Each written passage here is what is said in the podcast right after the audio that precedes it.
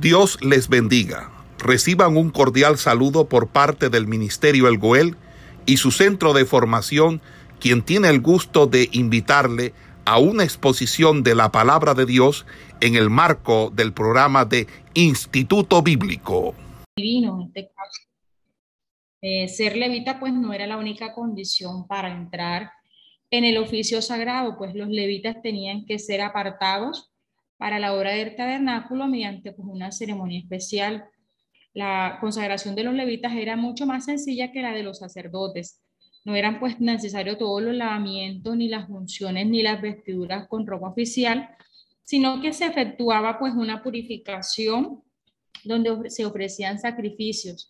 Ellos pues eran rociados con agua mezclada con ceniza pues de, de vaca sana, se afeitaban y lavaban sus vestidos entonces, eh, los levitas pues entraban a la profesión en su año vigésimo quinto, es decir, cuando tenían 25 años, eh, probablemente pues como aprendices a prueba bajo la vigilancia de los levitas mayores, y a los 30 pues años eran admitidos al pleno ejercicio de sus deberes. Eso lo podemos ver en el capítulo 4.3 y el versículo 8.24.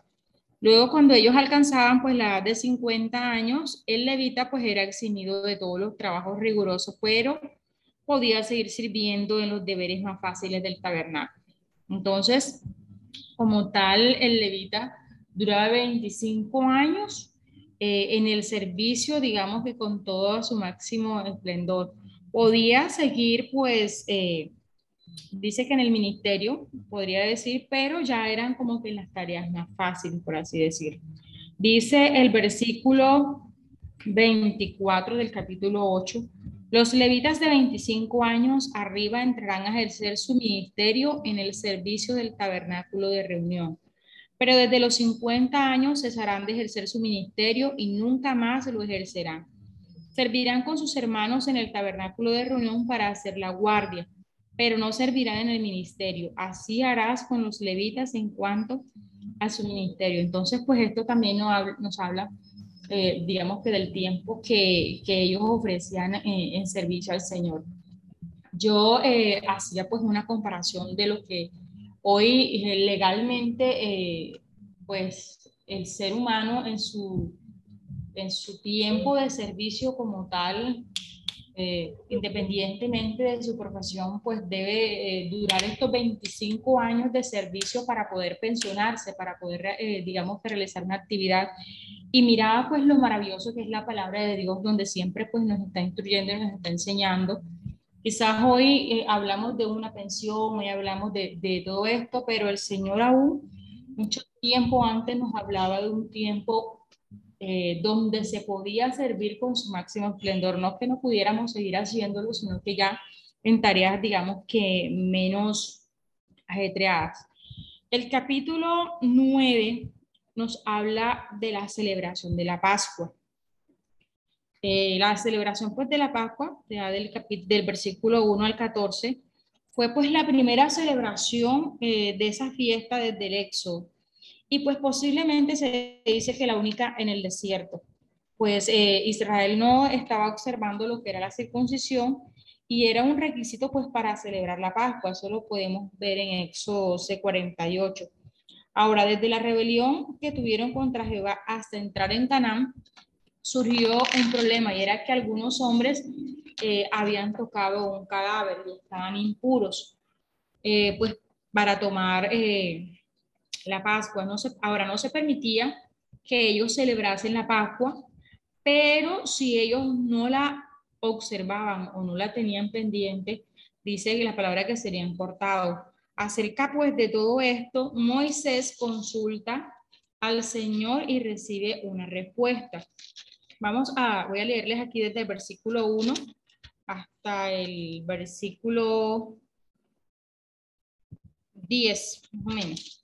Dice, habló Jehová a Moisés en el desierto de Sinaí en el segundo año de su salida de la tierra de Egipto, en el mes primero, diciendo, los hijos de Israel celebrarán la Pascua a su tiempo. El décimo día, decimocuarto día de este mes, entre las dos tardes, la celebraréis a su tiempo. Conforme a todos sus ritos y conforme a todas sus leyes la celebraréis. Y habló Moisés a los hijos de Israel para que celebrasen la Pascua.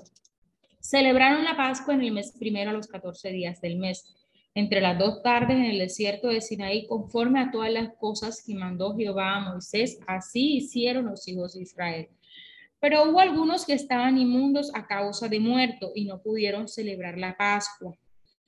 Eh, y vinieron delante de Moisés y delante de Aarón aquel día y le dijeron aquellos hombres, y le dijeron aquellos hombres, nosotros estamos inmundos por causa de muerto. ¿Por qué seremos impedidos de ofrecer ofrenda a Jehová a su tiempo entre los hijos de Israel? Y Moisés le respondió, esperad y oiré lo que ordena Jehová acerca de vosotros. Y Jehová habló a Moisés diciendo, habla a los hijos de Israel diciendo, cualquiera de vosotros o de vuestros descendientes que estuviera inmundo por causa de muerto o estuviere de viaje lejos, celebrará Pascua, Pascua a Jehová. En el mes segundo, a los 14 días del mes, entre las dos tardes, la celebrará con panes sin levadura y hierbas amargas. No dejarán eh, el animal sacrificado para la mañana, ni celebrarán, ni quebrarán hueso de él conforme a todos los ritos de la Pascua la celebrarán. Dice más, el que estuviere limpio y no estuviere de viaje, si dejare de celebrar la Pascua, la tal persona será cortada de entre su pueblo, por cuanto no ofreció a su tiempo la ofrenda de Jehová, el tal hombre llevará su pecado. Entonces aquí eh, se presentó ese inconveniente. Muchos hombres pues no estaban preparados para ceremonialmente para celebrar la Pascua. Ellos llevan pues esta petición delante de Moisés. Moisés le consulta al Señor qué ha de hacerse con respecto a ellos. El Señor les dice, bueno, dentro del próximo mes pueden celebrarlos en esta misma fecha, eh, conforme a todo también como se hace de esta misma manera, pero aquella persona que, aunque sea extranjero, no quiera pues celebrar eh, y, sea pues, dice natural, o sea, que sea del pueblo, quien no la celebre dice que pues será cortado. Esto pues nos enseña también eh, de que cuando podemos ver dos leyes divinas que están en esto, y es que el creyente pues siempre debe, dentro de sus posibilidades, eh, tratar de cumplir las leyes que, las, las leyes que Dios nos ha dejado. Ahora, las exigencias de Dios nunca son arbitrarias, ni tampoco pues son irrazonables. Siempre pues que el Señor da las leyes son para el bien del creyente. Entonces en la palabra de Cristo también se encuentra este principio. Eh, Marcos 2.27 pues nos habla acerca del día del reposo.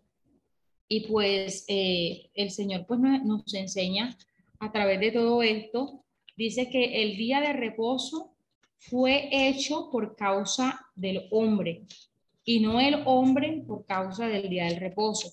Entonces, siempre eh, el Señor nos va a estar incluyendo.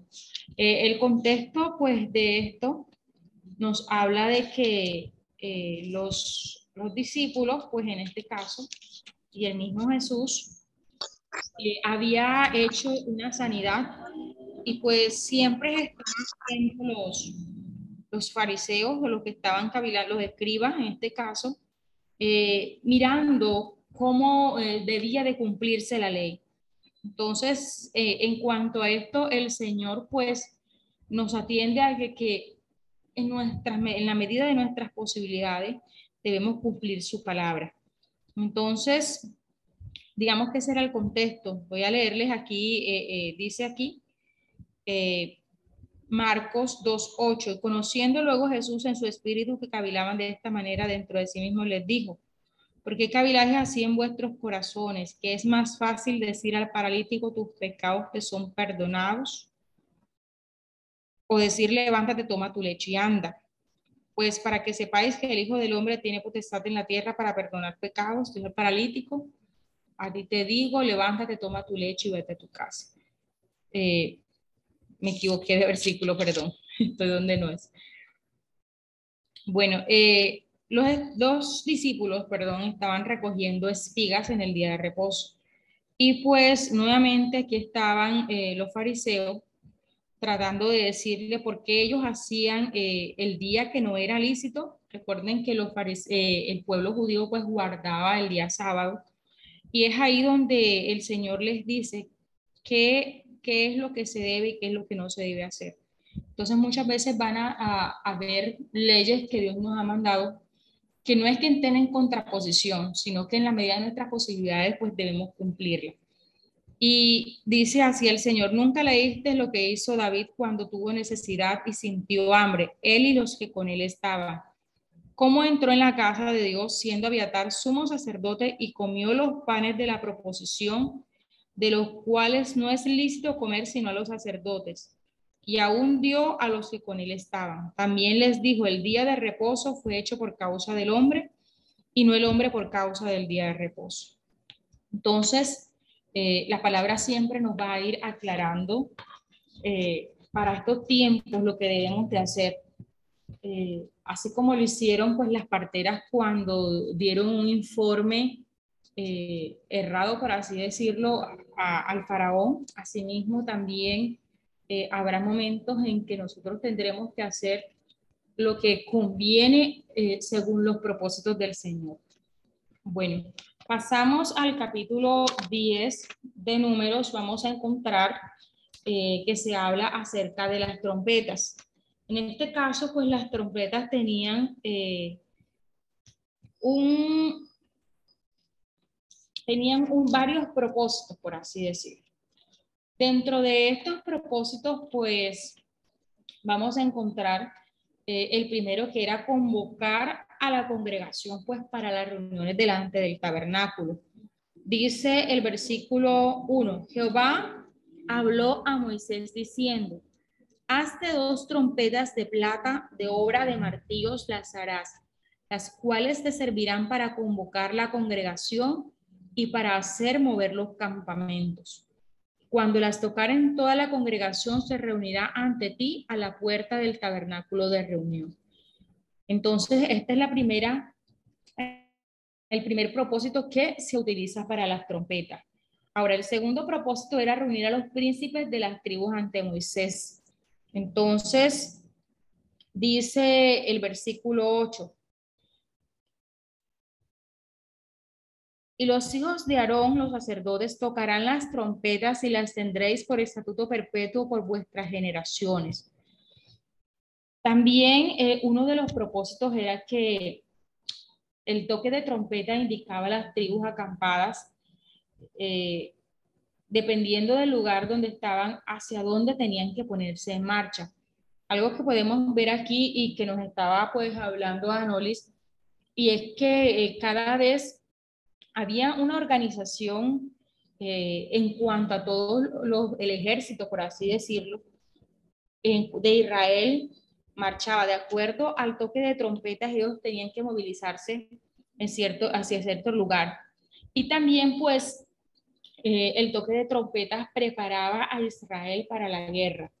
También, pues, dentro de estos, dentro de estos propósitos encontramos también esa necesidad del pueblo de, conseguir la ayuda divina.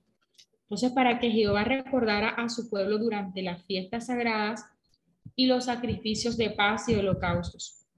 Ahora, no debemos pensar pues que Dios los olvidaría, pero ellos no debían eh, dar esto por sobreentendido, sino que debían actuar de igual manera, así como ocurre con la oración, Dios conoce nuestras necesidades, pero igual pues también tenemos que presentárselas al Señor.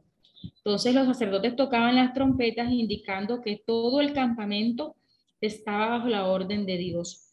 Y también pues nos enseña que Dios quiere siempre que su pueblo trabaje en unidad para llevar a cabo esa obra espiritual. Ahora también eh, nosotros estamos esperando esa segunda venida de Cristo, donde dice que será acompañada del sonido de trompetas, indicando pues que la iglesia ha de partir al éxodo más impresionante de toda la historia. Entonces, las trompetas pues en este tiempo siguen siendo importantes eh, para nosotros. Vamos a, leer, dice el versículo 9, cuando saliereis a la guerra en vuestra tierra contra el enemigo, que os molestare, tocaréis alarma con las trompetas, y seréis recordados por Jehová vuestro Dios, y seréis salvos de vuestros enemigos. Entonces, aquí vemos cómo las trompetas pues tenían esa importancia cuando se convocaba a la guerra y cuando también pues le, recordaba al Señor de que Él era nuestro Dios y que seríamos salvos por el poder de Dios. Ahora eh, el versículo 10 dice, y en el día de vuestra alegría y en vuestras solemnidades y en los principios de vuestros meses, tocaréis las trompetas sobre vuestros holocaustos y sobre los sacrificios de paz y os serán por memoria delante de vuestro Dios. Yo Jehová vuestro Dios. Entonces, esto fue un estatuto perpetuo que el Señor le dejó a su pueblo.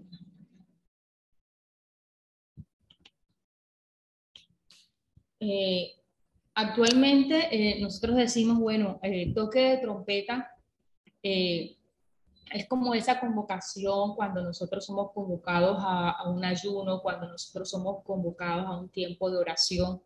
Para nuestros tiempos el toque de trompeta viene siendo eso, cuando nuestros pastores, cuando los líderes nos están convocando hacia algo específico.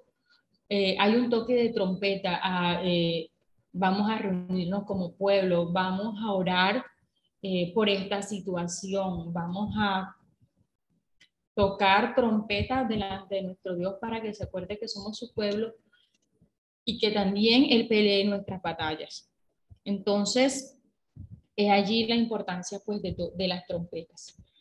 Eh, el capítulo, eh, versículo 11 en adelante, ya nos habla de cómo Israel sale del Sinaí. Y pues aquí es donde se van dando eh, cómo van a ir ellos organizados. Asimismo, eh, algo que decía Franklin, y, vemos cómo eh, la nube siempre estaba acompañándolos a donde quiera que ellos iban. Dice el versículo 14, la bandera del campamento de los hijos de Judá comenzó a marchar primero por sus ejércitos y Nazón, hijo de Aminadab, estaba sobre su cuerpo de ejército. Ahora, eh, eh, ellos empezaron a marchar, así lo hizo después eh, los que llevaban, pues en este caso, la tribu de Simeón, la tribu de Efraín, y así todos ellos fueron marchando según las indicaciones pues que les iban dando. El versículo 35 del capítulo 10 dice, cuando el arca se movía, Moisés decía, levántate, oh Jehová, y sean dispersados tus enemigos, y huyan de tu presencia los que te aborrecen. Y cuando ella se detenía, decía, vuelve, oh Jehová, a los millares de millares de Israel. Entonces, eh, el Señor siempre estaba con ellos, pero siempre estaba Moisés eh, también siendo ese intercesor. Algo que podemos ver también eh, en, el, en el capítulo de número 10 es una invitación que le hace Moisés a Obab. Eso está en el versículo 29. Dice, entonces dijo Moisés a Obab, hijo de Raguel, Madianita, su suegro, nosotros partimos para el lugar del cual Jehová ha dicho, yo os lo daré. Ven con nosotros y te haremos bien porque Jehová ha prometido el bien a Israel. Y él respondió, yo no iré, sino que me marcharé a mi tierra y a mi parentela. Y él le dijo, te ruego que no nos dejes porque tú conoces los lugares donde hemos de acampar en el desierto y nos serás en lugar de ojos. Y si vinieres con nosotros cuando tengamos el bien que Jehová nos ha de hacer, nosotros te haremos bien. Entonces, luego de que la, eh, la nación de Israel partió, dice que aproximadamente dos millones de personas comenzaron esta marcha en un perfecto orden militar, cada tribu en su lugar, pues llevaban las banderas en altos y todos iban conducidos por la nube. Eh, Moisés invitó a su cuñado pues a ser el guía de Israel. Ahora, Obab conocía bien el desierto y sabía dónde estaban pues los manantiales, los oasis y los mejores lugares para acampar. podríamos hacernos esta pregunta, bueno, ¿por qué necesitaba Israel un guía? Pues si lo estaba conduciendo la nube. Podemos contestarnos eh, esta, esta inquietud con otras preguntas. ¿Por qué, ¿Por qué necesita el creyente el consejo del hombre experimentado en este camino si tiene al Espíritu Santo para guiarle? ¿Acaso pues Dios no nos da la oportunidad de ejercer nuestro juicio pues en esos detalles de la vida aunque nos guíen las decisiones importantes. Entonces, esta invitación que Moisés le hizo a Obab, es decir, a su cuñado, dice que le haremos bien porque Jehová ha prometido el bien a Israel y nos serás en lugar de ojos. Entonces, la primera eh, proposición que le dice Moisés apela a ese interés de Obab y la segunda a su deseo de ser útil de hacer algo grande, pues para el bien de otros. Una pregunta, ¿nos asemeja a esta invitación cristiana que uno le hace al inconverso? Hay evidencia de que Obab al principio pues no aceptó, pero aparentemente cambió de idea y acompañó a Israel, pues que encontramos una referencia pues en cuanto a sus descendientes en la época pues de los jueces. Eh, jueces 1.16 y jueces 4.11 pues nos habla de esto. Vamos a, leer eh, esta que está en 4, la referencia en 4.11.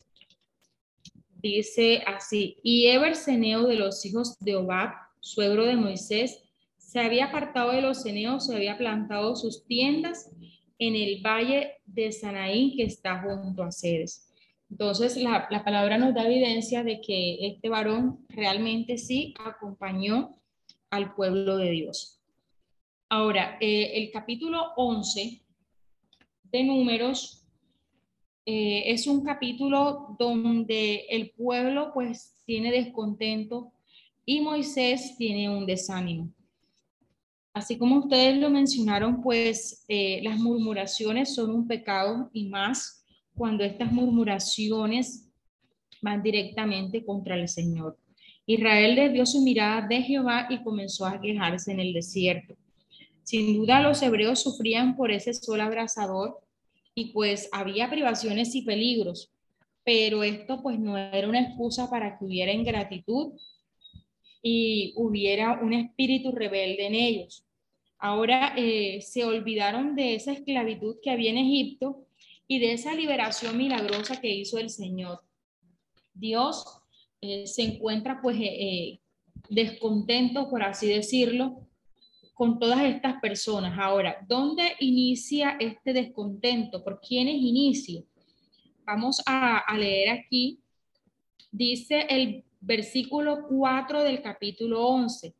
Y la gente extranjera que se mezcló con ellos tuvo un vivo deseo y los hijos de Israel también volvieron a llorar y dijeron, ¿quién nos diera a comer carne? Nos acordamos del pescado que comíamos en Egipto de balde, de los pepinos, los melones, los puerros, las cebollas y los ajos. Y ahora nuestra alma se seca, pues nada sino este maná ven nuestros ojos. Entonces, la gente extranjera, eh, la Biblia dice de Jerusalén lo traduce como la chusma, eh, estos podrían ser pues asiáticos que en sus tiempos pues estaban sujetos a, servidumbre como los hebreos y pudieron haber aprovechado la ocasión del éxodo pues para escaparse de Egipto.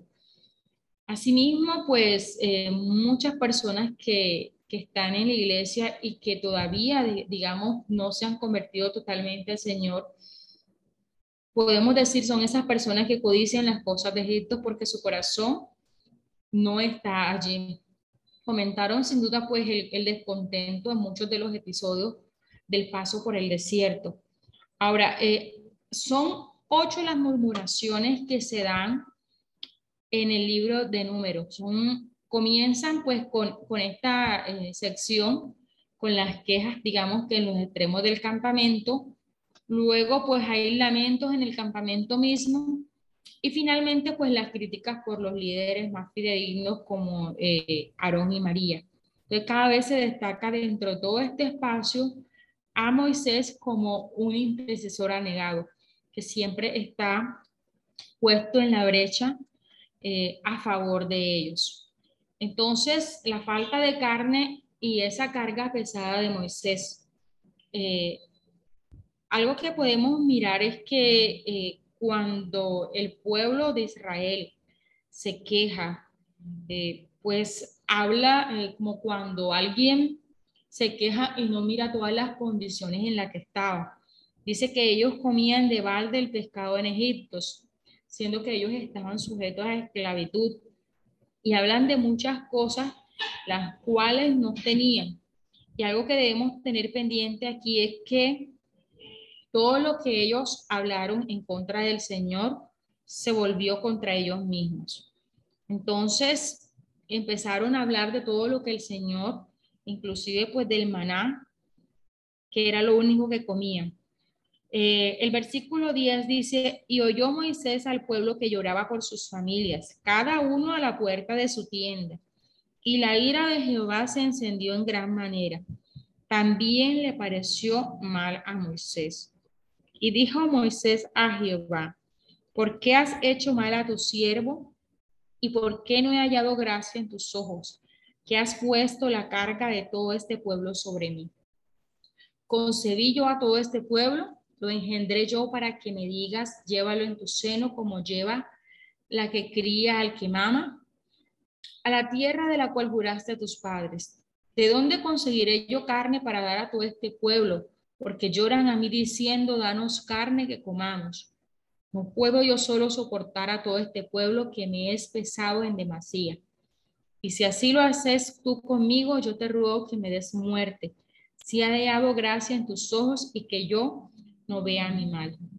Entonces, se nos presenta aquí como el siervo de Dios rendido por el excesivo trabajo y por la frustración de no poder satisfacer todas las necesidades del pueblo, ya se siente impotente, cansado e impaciente pues con el pueblo, inclusive pues deseoso de dejar esta tarea.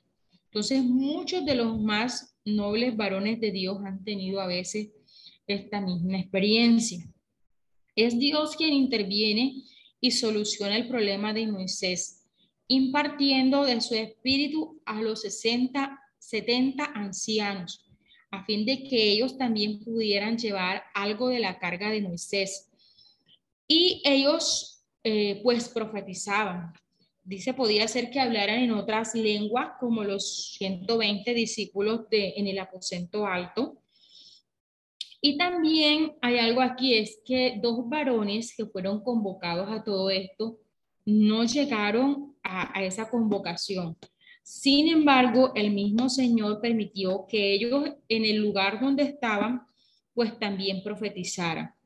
Ahora, eh, aquí cuando esto pasó, Josué se preocupó por esa posición de liderazgo de Moisés, pero Moisés no sentía ninguna envidia o temor de que otro tomara su lugar. Su único deseo era que la obra del Señor prosperara.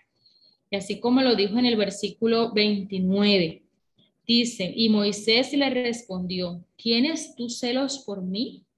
Ojalá todo el pueblo de Jehová fuese profeta y que Jehová pusiera su espíritu sobre ellos. Entonces, esto que, que dijo Moisés de alguna manera se cumplió, fue como algo profético que se cumplió el día de Pentecostés. Así pues lo dice Joel 2.28 que eh, los ancianos, los jóvenes tendrían sueños y así como el Espíritu del Señor se posó sobre estos 120 que estaban en el aposento alto y hablaron en diversas lenguas. Entonces, eh, Dios suple las necesidades del pueblo Nuevamente eh, viene un viento que trae codornices y que caen rendidas en el campamento. Los israelitas, pues en su codicia, dice que probablemente comieron la carne cruda y muchos murieron con una plaga que sobrevino. Ahora, de igual manera, nosotros si persistimos en pedir cosas materiales que deseamos sin consultar la voluntad de Dios, Él a veces no las puede conceder pero vamos a sufrir las consecuencias espirituales. Entonces, eh, es aquí donde podemos extraer muchas lecciones y es Dios quien cuando ve a un siervo cansado, cuando ve a Moisés, obra de una manera y dice, eh, el Señor le dice a Moisés en el versículo 16, entonces Jehová dio, dijo a Moisés, reúneme 70 varones de los ancianos de Israel, que tú sabes que son ancianos del pueblo, y sus principales, y tráelos a la puerta del tabernáculo de reunión y esperen allí contigo. Y yo descenderé y hablaré allí contigo y tomaré del espíritu que está en ti y pondré en ellos, y llevarán contigo la carga del pueblo, y no la llevarás tú solo. Pero al pueblo dirás, santificaos para mañana y comeréis carne, porque habéis llorado en oídos de Jehová diciendo, ¿quién nos diera a comer carne? Ciertamente mejor nos iba en Egipto, pues os dará carne y comeréis. No comeréis un día, ni dos, ni cinco días, ni diez días, ni veinte días, sino hasta un mes entero, hasta que os salga por las narices y la aborrezcáis, por cuanto menospreciasteis a Jehová que está en medio de vosotros, y llorasteis delante de él diciendo, ¿para qué salimos acá de Egipto? Entonces, si nosotros eh, vemos todo este contexto, eh, vamos a encontrar de que el creyente no puede decir, ay, yo por qué me vine de allá, yo estaba mejor antes de conocer al Señor, porque todas esas situaciones pueden pasar, pero debemos recordar siempre que el Señor, a pesar de todas las situaciones que puedan venir, de hambre, de desnudez, de lo que venga, el Señor está con nosotros. Y es Él quien nos va a llevar a esos buenos planes, porque dice que los planes que el Señor tiene pues son de bien y no de mal, para darnos ese fin pues que nos espera. Entonces, el capítulo 12 nos habla de, de María y Aarón murmurando acerca pues de la esposa de, de Moisés. Entonces, es bastante desagradable para un líder encontrar deslealtad entre sus seguidores, pero también es gravísimo cuando estos desleales, digamos que sus alternos son más allegados a él. Se indica pues que María fue la que instigó esta crítica, pues así se ve que solo ella fue castigada. El versículo 12.10 dijo, y la nube se apartó del tabernáculo y aquí que María estaba leprosa como la nieve. Y miró a Aarón a María y aquí que estaba leprosa. Entonces, aunque ellos dos hablaron contra Moisés a causa pues de esta mujer extranjera, una mujer cusita era una mujer de tez negra, posiblemente pues descendiente eh, descendiente pues de los pueblos de,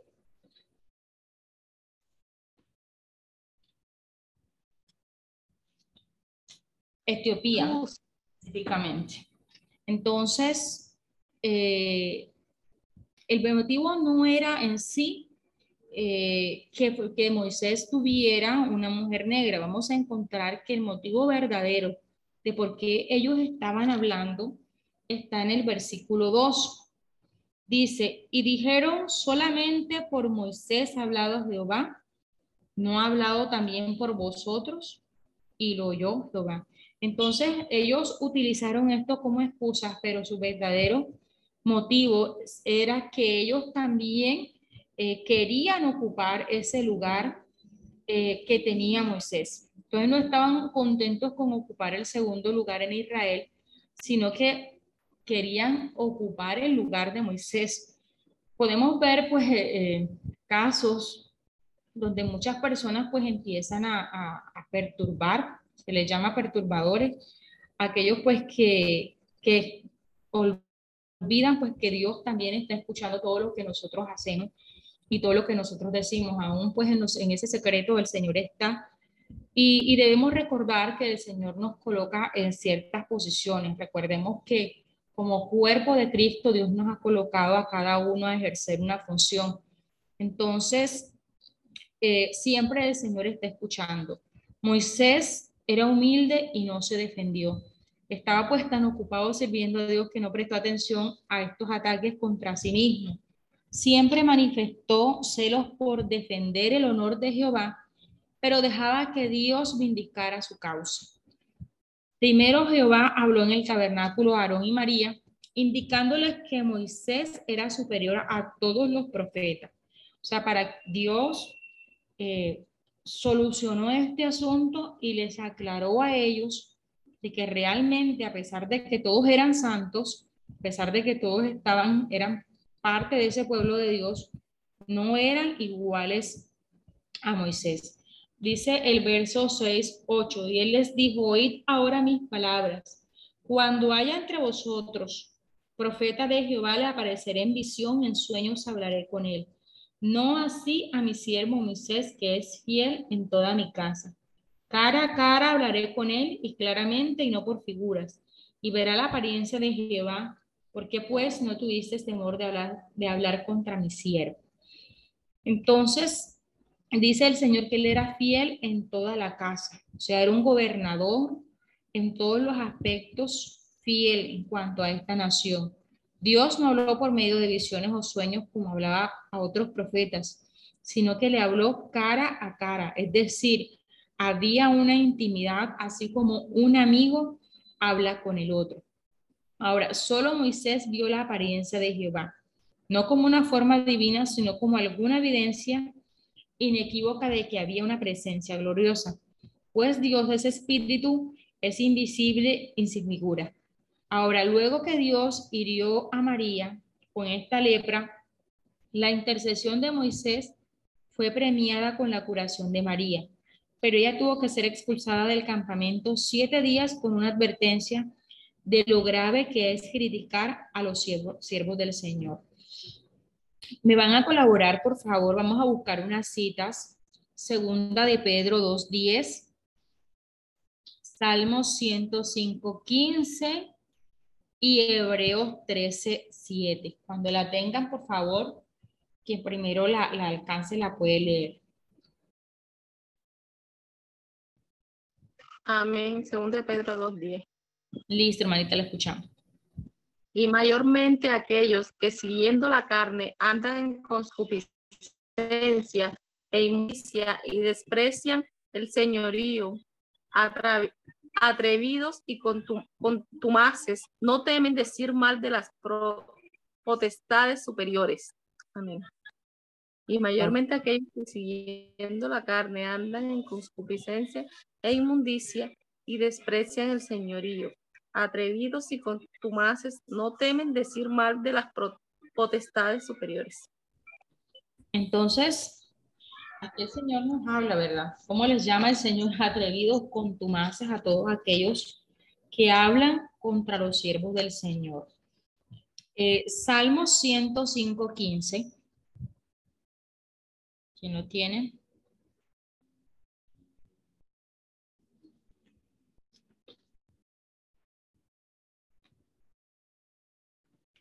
¿Ninguno? Aló, Lilo. 103, 105, 15. Sí, hermanita, 105, 15. No toquéis, dijo a mis ungidos, ni hagáis mal a mis profetas. Entonces, miren lo delicado que dice el Señor. No toquéis a mis ungidos, ¿verdad? Ni hagáis mal a mis, profetas. Hebreos 13:7. ¿Quién lo tiene?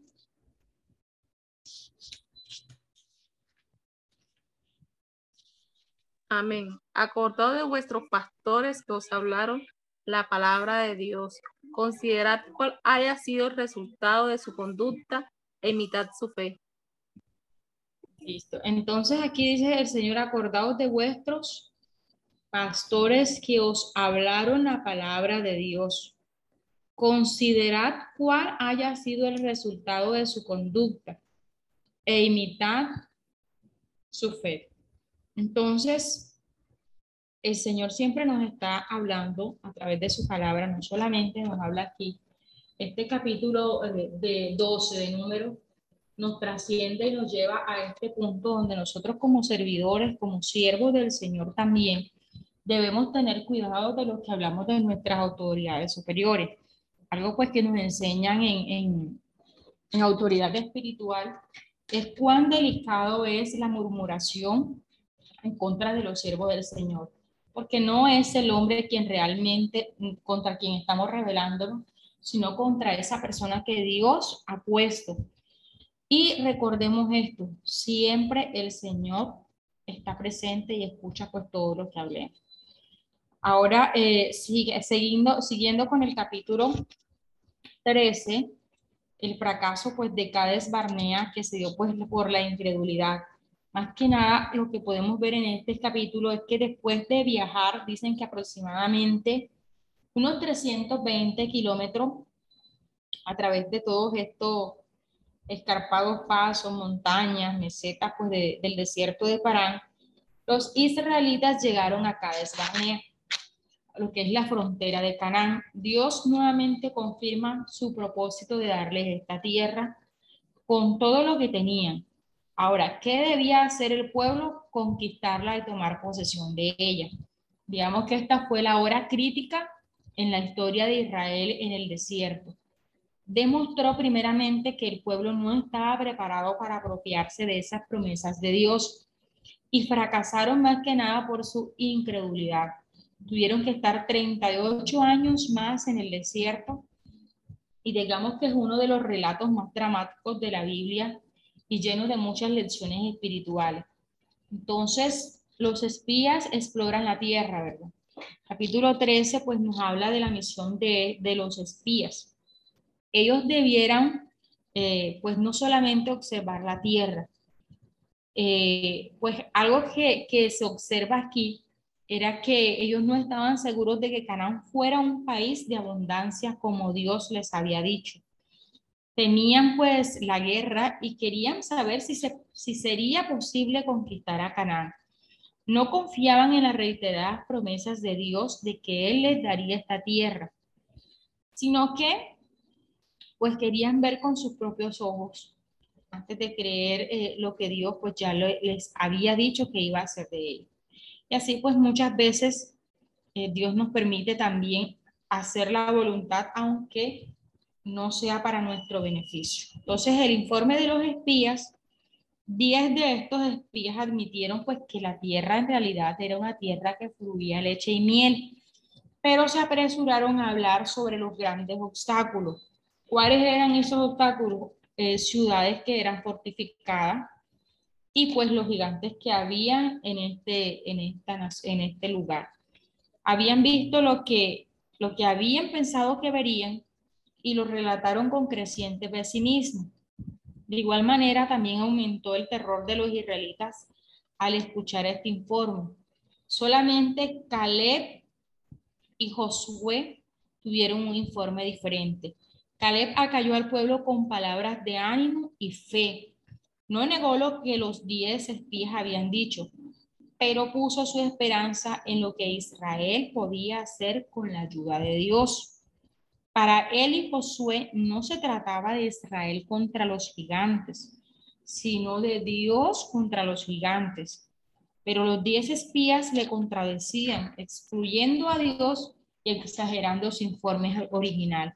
Ahora todos los cananeos eran gigantes según ellos, y pues según ellos no podrían conquistar a Canaán, decía.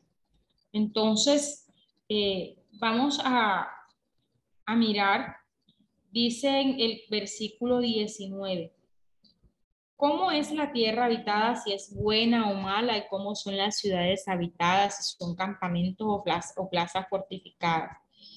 ¿Y cómo es el terreno, si es fértil o estéril, si hay en ella árboles o no? Y esforzados y tomad el fruto del país. Moisés le dice pues que tomen una muestra. De hecho, ellos toman pues una muestra acerca de, lo que encontraron allí. Dice el versículo 23. Y llegaron hasta el arroyo de Escol de allí cortaron un sarmiento con un racimo de uvas, el cual trajeron dos en un palo y de las granadas y de los higos. Entonces Imagínese usted que un racimo de uvas tenía que ser cargado por dos personas. ¿Cómo sería esta tierra que Dios les daría? Dice el versículo 25. y volvieron de reconocer la tierra al fin de 40 días. Quiero que tengan esto pendiente porque más adelante va a ser importante. Y anduvieron y vinieron a Moisés y a Aarón y a toda la congregación de los hijos de Israel en el desierto de Parán, en Cádiz, y dieron la información a ellos y a toda la congregación. Entonces, es aquí donde eh, el pueblo también eh, tiene desánimo al escuchar este informe de estos 10 príncipes, porque eran príncipes que habían sido seleccionados. Dice el versículo 30, entonces Caleb hizo callar al pueblo delante de Moisés y dijo, subamos luego y tomemos posesión de ella, porque más podremos nosotros que ellos. Y hablaron mal entre los hijos de Israel, versículo 32, de la tierra que habían reconocido, diciendo, la tierra por donde pasamos para reconocerla es tierra que traga a sus moradores, y todo el pueblo que vimos en medio de ella son hombres de grande estatura. Entonces ellos se consideraron, miren eh, de qué manera dicen, y éramos nosotros a nuestro parecer como langostas y así les parecíamos a ellos. Entonces, aquí es donde el Señor nuevamente pues eh, empieza a, a obrar de una manera, dice que entonces toda la congregación, capítulo 14, gritó y dio voces y el pueblo lloró aquella noche. Y se quejaron contra Moisés y contraron todos los hijos de Israel. Y les dijo toda la multitud, ojalá muriéramos en la tierra de Egipto o en este desierto, ojalá muriéramos.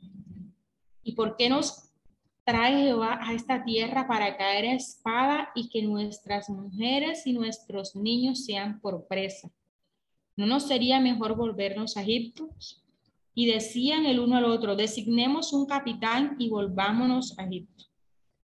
Entonces, eh, el Señor empieza a, obrar de una manera tremenda. Dice el versículo 10, entonces toda la multitud habló de apedrearlo, se van a apedrear a Josué y a Caleb.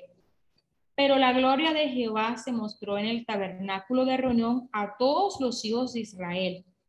Y Jehová dijo a Moisés, ¿hasta cuándo me ha de irritar este pueblo? ¿Hasta cuándo no me creerán con todas las señales que he hecho en medio de ellos? Es aquí donde vemos en este capítulo la falta de fe, la incredulidad por la cual ellos no pudieron entrar prontamente a este lugar. Dice el Señor en el versículo 12, todos los heriré de mortandad y los destruiré, y a ti te pondré sobre gente más grande y más fuerte que ellos. Viene el intercesor aquí, Moisés. Moisés respondió a Jehová, lo oirán luego los egipcios, porque de en medio de ellos sacaste a este pueblo con tu poder Versículo 15. Y que has hecho morir a este pueblo como un solo hombre, y las gentes que hubieren oído tu fama hablarán diciendo, por cuanto no pudo Jehová meter este pueblo en la tierra de la cual les había jurado, los mató en el desierto.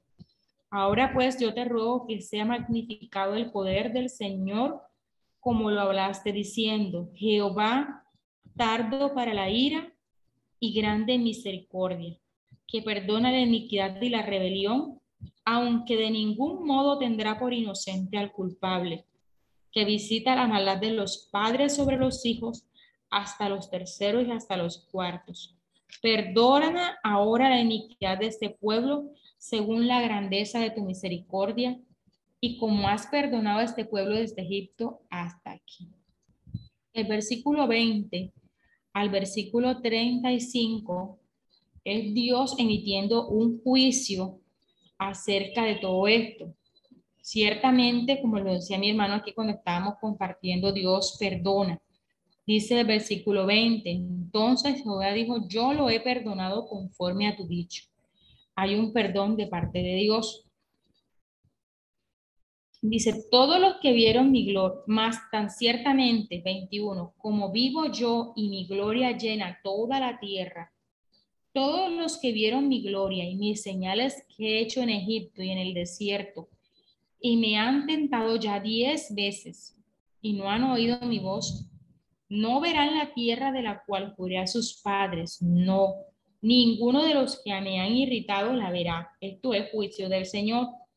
Pero a mi siervo Caleb, por cuanto hubo en él otro espíritu y decidió ir en pos de mí, yo lo meteré en la tierra donde entró y su descendencia la tendrá en posesión. Dice el versículo 28. Diles, vivo yo, dice Jehová, que según habéis hablado a mis oídos, así haré yo con vosotros. En este desierto caerán vuestros cuerpos, todo el número de los que fueron contados de entre vosotros de 20 años arriba, los cuales han murmurado contra mí. Vosotros a la verdad no entraréis en la tierra por la cual alcé mi mano, juré que os haría habitar en ella, exceptuando a Caleb, hijo de Jefón, y a Josué, hijo de Nun. Entonces, pero a vuestros niños, de los cuales les dijisteis que serán por presa, yo los introduciré y ellos conocerán la tierra que vosotros despreciáis.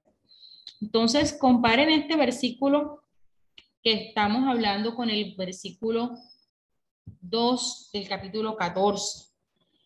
Dice capítulo 14 y capítulo 31, hagan esa comparación de lo que eh, el Señor hace cuando hay juicio.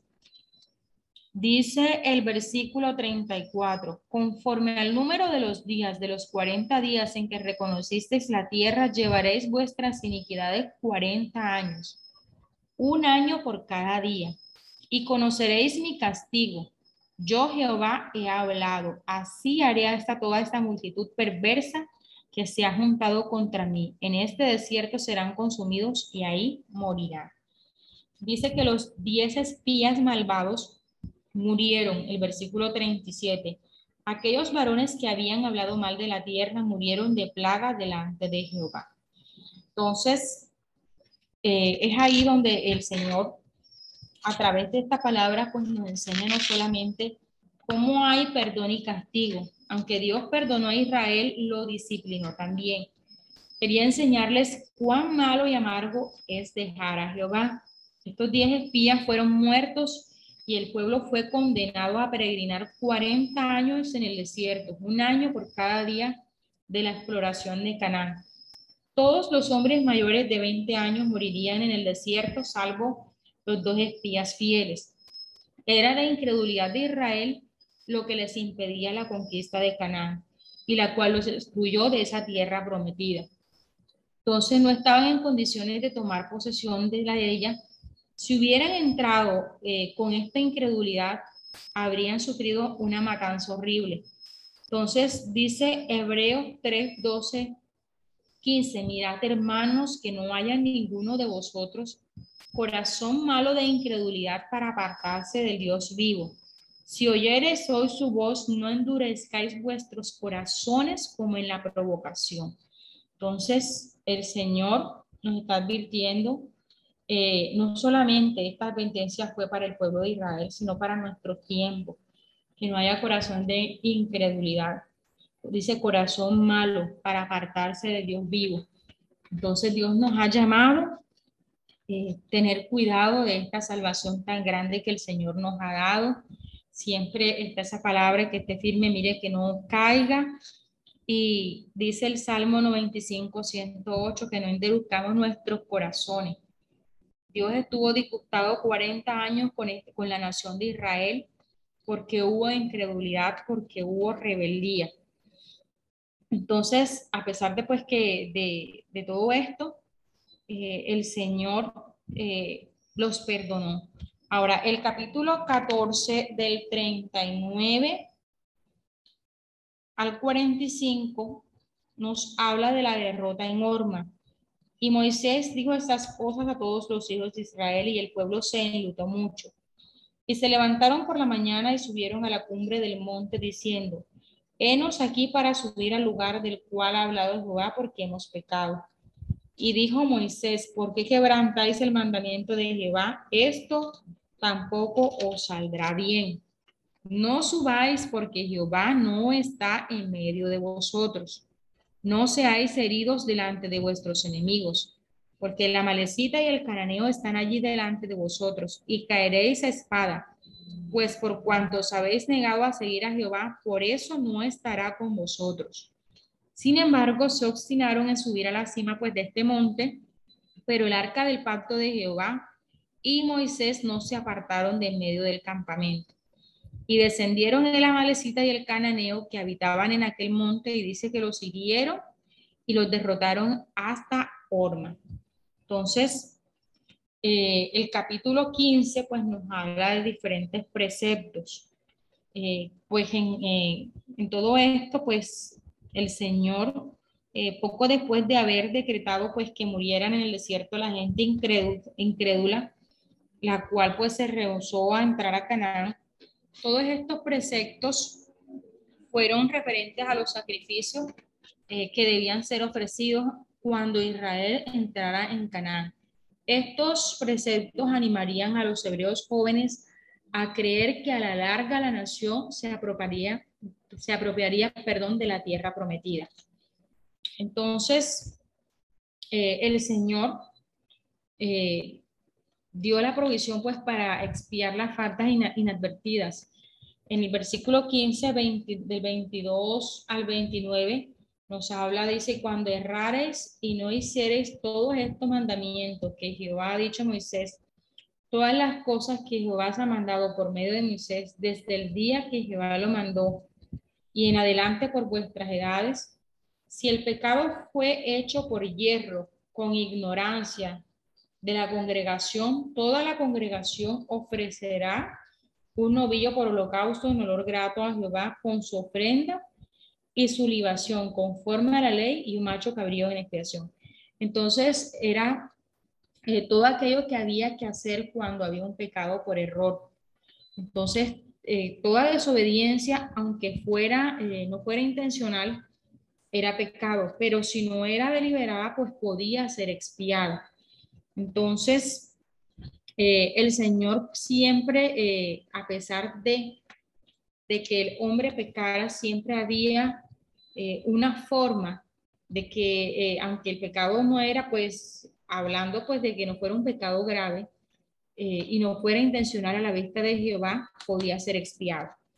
la última parte, pues, que nos compartió la hermanita Carmen, que era la franja de los vestidos, y era algo característico, pues, del pueblo hebreo, fue dado por el Señor a manera de que siempre recordaran que debían obedecer los mandamientos del Señor y no andar según la voluntad humana. la obediencia a Dios había de ser esa característica distintiva del pueblo de Israel. Una pregunta para todos aquí. ¿Qué podemos hacer nosotros como cristianos hoy para no olvidar que hubo una redención divina y que debemos nosotros eh, que es importante pues para nosotros cumplir la voluntad de Dios. Entonces, con esta pregunta eh, culminamos así, no sé quién quiera pues eh, aportar. Esperamos que este estudio haya sido de bendición para su vida y ministerio. A Dios sea la gloria. Este es el Ministerio El Goel, vidas transformadas para cumplir el propósito de Dios.